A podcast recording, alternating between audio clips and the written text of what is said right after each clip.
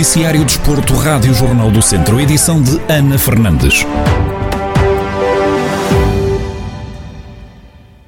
A Associação de Ciclismo da Beira Alta vai organizar no próximo domingo, em Ceia, uma prova de maratona de BTT apelidada como Maratona da Esperança. Em declarações exclusivas à Rádio Jornal do Centro, Pedro Martins, presidente da Associação de Ciclismo da Beira Alta, admite que a organização deste evento é uma grande responsabilidade, mas acredita que tudo vai correr bem é uma, é uma responsabilidade muito grande para, para a Associação. Nós já, já temos a experiência dos eventos que organizámos em 2020, já durante a pandemia. Uh, como também estivemos envolvidos na organização da Volta a Portugal, também nos permitiu adquirir algum know-how que nos dá força para, para organizar este tipo de, de, eventos e temos, temos a certeza que isso vai correr bem e que, que temos como, como fazer com que as coisas corram bem, de forma a que o ciclismo e as provas de ciclismo comecem a aparecer naturalmente um pouco por todo, por todo o país.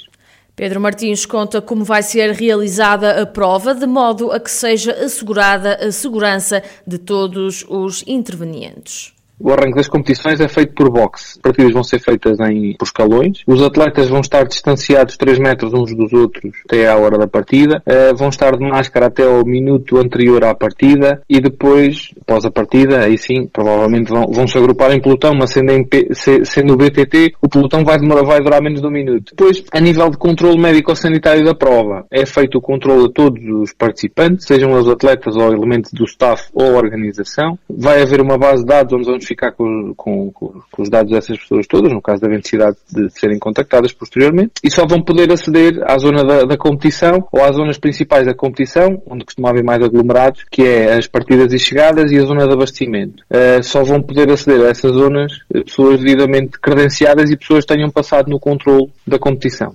O presidente da Associação de Ciclismo da Beira Alta admite que esperam uma grande adesão e conta que há equipas a vir do Algarve.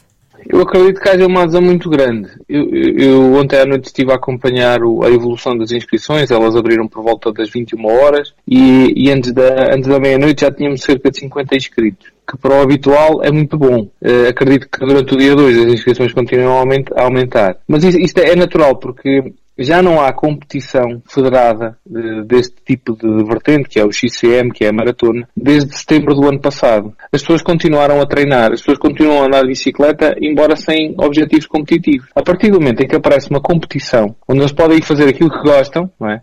a tendência é irem à procura, irem. E posso, posso dizer que ainda hoje tive já vários contactos de equipas, de, de umas do norte e outras mais a sul, do Algarve, que que queriam aconselhamento para, para, para conseguir arranjar alojamentos aqui na região.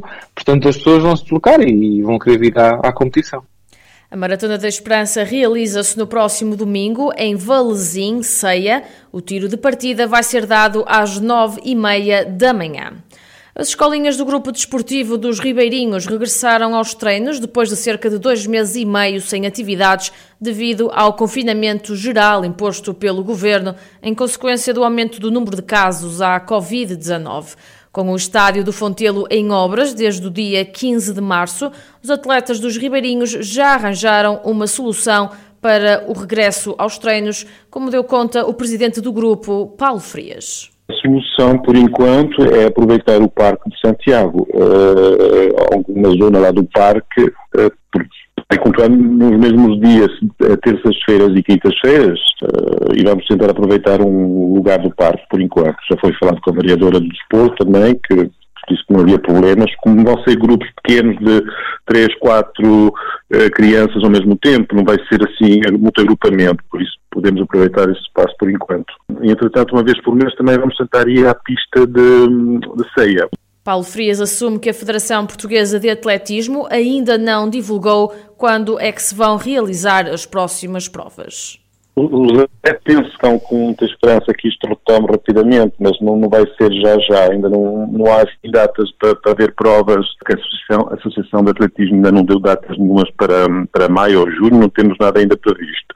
Por isso vamos começar devagarinho e, tentar uh, pôr as crianças outra vez a fazer um pouquinho de desporto, porque já estão paradas há mais de dois meses, não é? Dois meses e meio. Paulo Frias, presidente do grupo desportivo Os Ribeirinhos, a falar sobre o regresso aos treinos. Quem também está de volta à atividade presencial é o Clube de Ténis do Grupo Desportivo de Oliveira de Frades.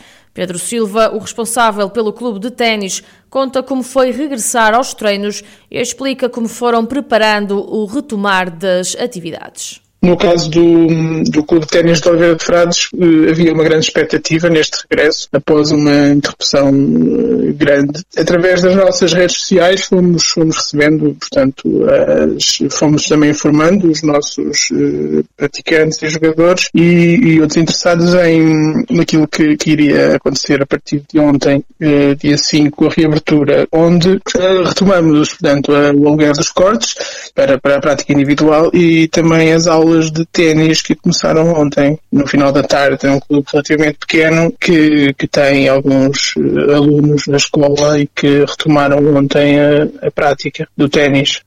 Pedro Silva garante que não recebeu nenhum feedback negativo sobre o regresso e explica as medidas que adotaram penso que correu tudo bem, não tenho informação em contrário, portanto não sou, não sou professor, sou, sou dirigente e da parte dos professores penso que está, estará tudo normal. As aulas começaram logo pela manhã, portanto havia assim uma grande vontade de voltar com um bom tempo que estava e penso que correram bem, portanto as medidas estão, estão implementadas, eh, são, são as, as que a Federação Portuguesa de Ténis eh, pede que sejam praticadas, portanto existe placares informativos, existe o gel, existe um percurso de entrada e saída saída diferenciado e tudo isso já era posto em prática antes deste confinamento e voltou, e voltou a ser da parte dos pais. Penso que não houve resistências, não é? Portanto, acho que há uma confiança muito grande nesta prática desportiva que é de baixo, que é de baixo risco. Declarações de Pedro Silva, responsável do Clube de Ténis do Grupo Desportivo de Oliveira de Frades, a falar sobre o regresso dos treinos presenciais.